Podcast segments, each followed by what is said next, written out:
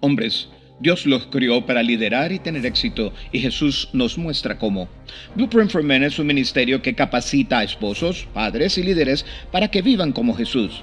Únete a nosotros mientras seguimos a Jesús, el Blueprint para los hombres. Moisés bajó de la montaña. La voz de Dios todavía resonaba en sus oídos. Aunque todo a su alrededor parecía ahora oscuro y brumoso, su corazón danzaba de alegría. Dios es tan bueno, pensó mientras sus pies pisaban con cuidado las rocas. Moisés respiró hondo y recordó la gloria resplandeciente, la voz profunda, llena de amor y la abrumadora sensación de sobrecogimiento por el simple hecho de disfrutar de la luz misma del cielo.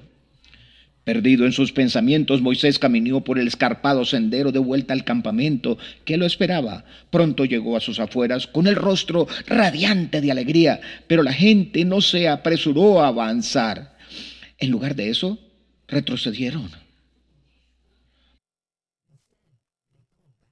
Moisés estaba un tanto confuso. Los hombres se protegían la cara con las manos y las mujeres abrazaban a sus hijos.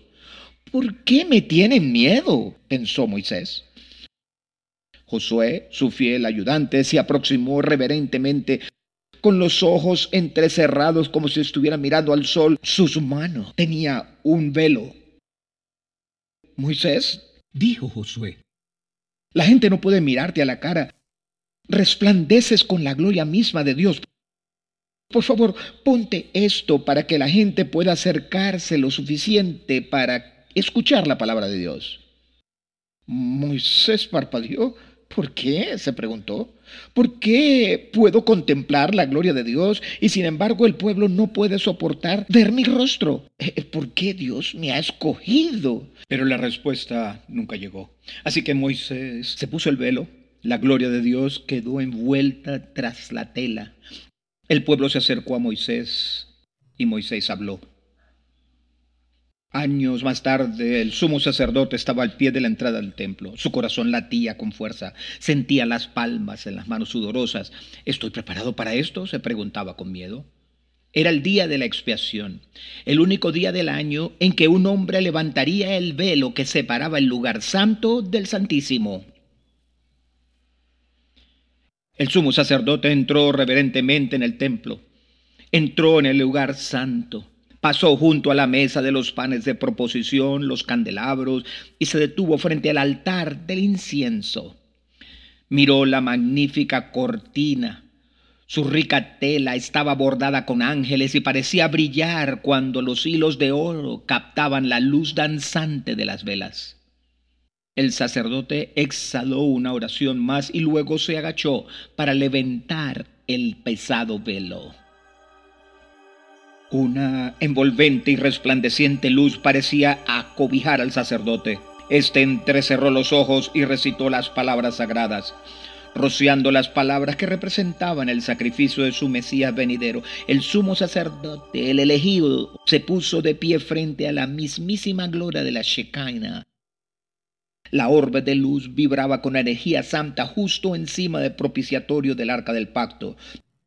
Por un momento el sumo sacerdote creyó oír arpas cantando, pero luego, con la cabeza inclinada y el corazón lleno de asombro, retrocedió,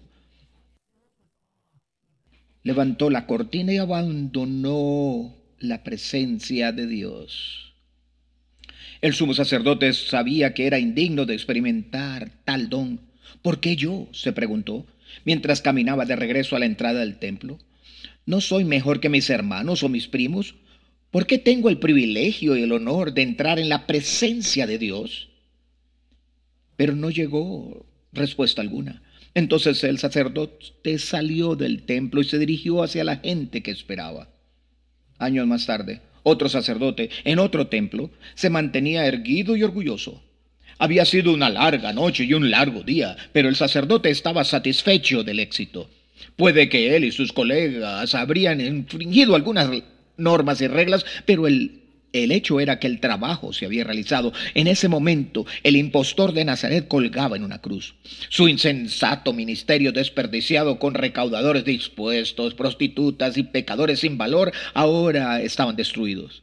El sacerdote había abandonado el Gólgota y se había apresurado para regresar a la ciudad, porque hoy él era el sacerdote sacrificador y hoy sacrificaría el cordero en la tarde. Todos los ojos estarían puestos en él. Él se sonrió porque le gustaba eh, la admiración, miró a la dirección del Gólgota, una extraña oscuridad aún envolvía la zona. Relámpagos antinaturales y truenos retumbantes le decían al sacerdote que Dios mismo estaba castigando al blasfemo. Entonces llegó la hora. Un joven levita subió al cordero por la escalinata y lo depositó suavemente sobre el altar. Las magníficas puertas del lugar santo estaban abiertas. La multitud de adoradores podía ver el interior de la sala, pero el lugar santísimo estaba aislado de ellos por una enorme cortina. La gloria de la Shekinah hacía tiempo se había marchado del templo y el arca del pacto también había desaparecido, pero aún así era el lugar santísimo, el único lugar en la tierra donde Dios venía al encuentro de su pueblo elegido. El sacerdote entonó las antiguas oraciones y levantó el cuchillo. No pensó en Abraham, el fiel profeta que estuvo de pie casi en el mismo lugar exactos siglos antes.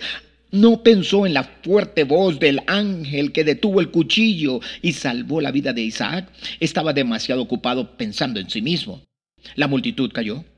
El momento sagrado había llegado. El cuchillo se alzó, su afilada hoja centelló y entonces, justo cuando el sacerdote estaba a punto de hundir el cuchillo, una voz lejana rompió la quietud. Llevada por el viento y procedente de la dirección del Gólgota, la voz sonaba triunfante, victoriosa. Consumado es. Inmediatamente se produjo un violento terremoto. Los edificios rodaron y temblaron. La gente giró aterrorizada y se arrojó al suelo.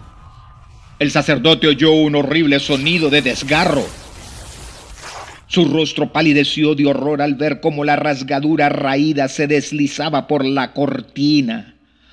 Manos celestiales invisibles rompieron la cortina en dos, arrojándola a los lados de arriba a abajo, dejando al descubierto el lugar santísimo que para todos pudieran ver.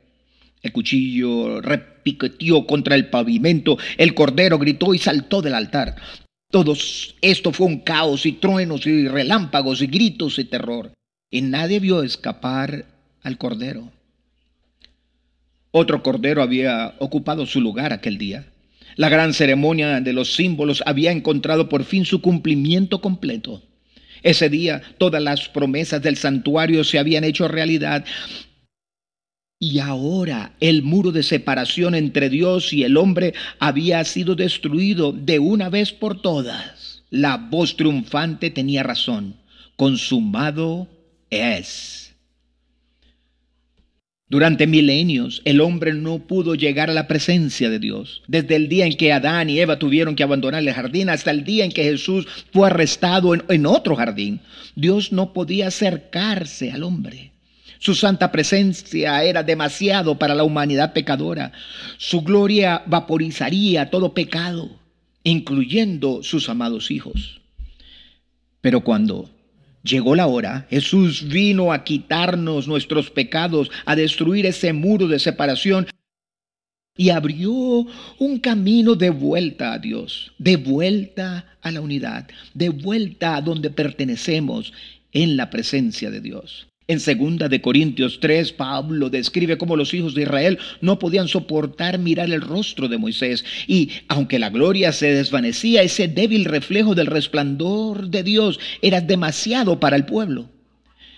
Hicieron que Moisés se pusiera un velo. El velo de Moisés era como la cortina entre el lugar santo y santísimo en el templo y el tabernáculo. Era una barrera de protección, pues en en nuestros pecados no podemos soportar la gloria de Dios. Pero he aquí la buena noticia. Estar con Dios ya no es un privilegio para unos pocos especiales. No es solo para individuos como Moisés o el sumo sacerdote o incluso una única denominación. Ahora, ese privilegio, esa experiencia está abierta a todos nosotros. En el versículo 14, como trompeta anuncia cómo se quitó el velo. Dice, solo en Cristo se quitó el velo. Cuando la mano de Dios partió la cortina en dos, de arriba a abajo, estaba diciéndole a toda la humanidad que el tiempo de separación había terminado. Cristo ha quitado literalmente nuestros pecados, así que con confianza podemos entrar en la presencia de Dios. Esto parecía demasiado bueno para ser verdad, pero espere, no tengo que bautizarme primero o al menos unirme a la iglesia adecuada. ¿No debería dejar de beber o al menos limpiar mi vida? Lo que realmente estamos preguntando es, ¿no necesito santificarme antes de acercarme a un Dios santo? Según Pablo en la Biblia, eso es una locura. ¿Cómo puede un hombre pecador hacerse santo? No puede. Es humanamente imposible. Pero Jesús dijo, lo que es imposible para el hombre es posible para Dios. Así que no se desespere, porque en el versículo 16 Pablo nos dice el secreto de la transformación. Ahora, prepárate porque probablemente estés esperando algo épico, algo duro y desafiante que tenga que hacer para ganarme el favor de Dios y la salvación. Así que escuche con atención. Segunda de Corintios 3:16. Se hace eco de otro versículo que también es 3:16, pues dice, pero cuando alguien se vuelve al Señor, se quita el velo. Eso es todo. Vuélvete. ¿De verdad puede ser tan fácil? Espera, ¿todo lo que tengo que hacer es cambiar mi enfoque hacia Jesús? Sí. Y luego escuche la promesa del versículo 18 y dice, y nosotros que con el rostro descubierto reflejamos toda la gloria de Dios, somos transformados a su semejanza con gloria creciente. Ya no hay velo. A diferencia de Moisés, no tenemos que velarnos el rostro. A diferencia de Moisés, esa gloria no se desvanece. De hecho, esa gloria es cada vez mayor. El velo ha desaparecido. Esta es la verdad. Simple y llanamente, la época de la separación ha terminado. Así que todo lo que Satanás puede hacer ahora es mentirte y decirte que el velo de separación sigue ahí. Él puede decir que no eres lo suficientemente bueno para estar con Dios, que no perteneces a su presencia. Él dice que mires a tus pecados y los pecados de los que te rodean. Trata de abrumarte con distracciones y desalientos para que no te des la vuelta y mires hacia arriba.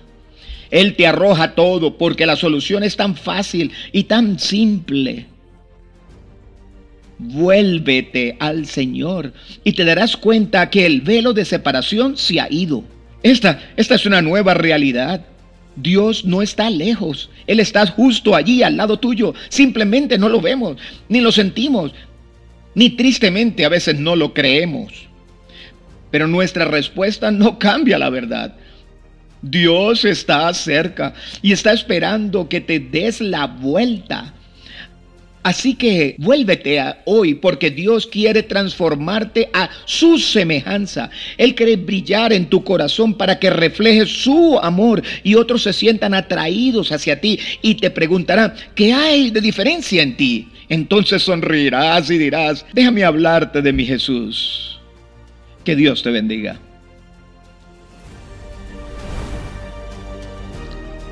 La mayor necesidad del mundo es la de hombres que no se vendan ni se compren. Hombres que sean sinceros y honrados en los más íntimos de sus almas. Hombres que no teman darle al pecado el nombre que le corresponde. Hombres cuya conciencia sea tan leal al deber como la brújula al polo. Hombres que se mantengan de parte de la justicia aunque se desplomen en los cielos. Ser un hombre significa ser un líder, ser un protector y tener la responsabilidad de hacer de este mundo un lugar mejor. Esta es la clase de hombre que el mundo necesita. Esta es la clase de hombre que tú eres. Y la única manera de llegar allí es seguir a Jesús, el blueprint para los hombres. Que Dios te bendiga.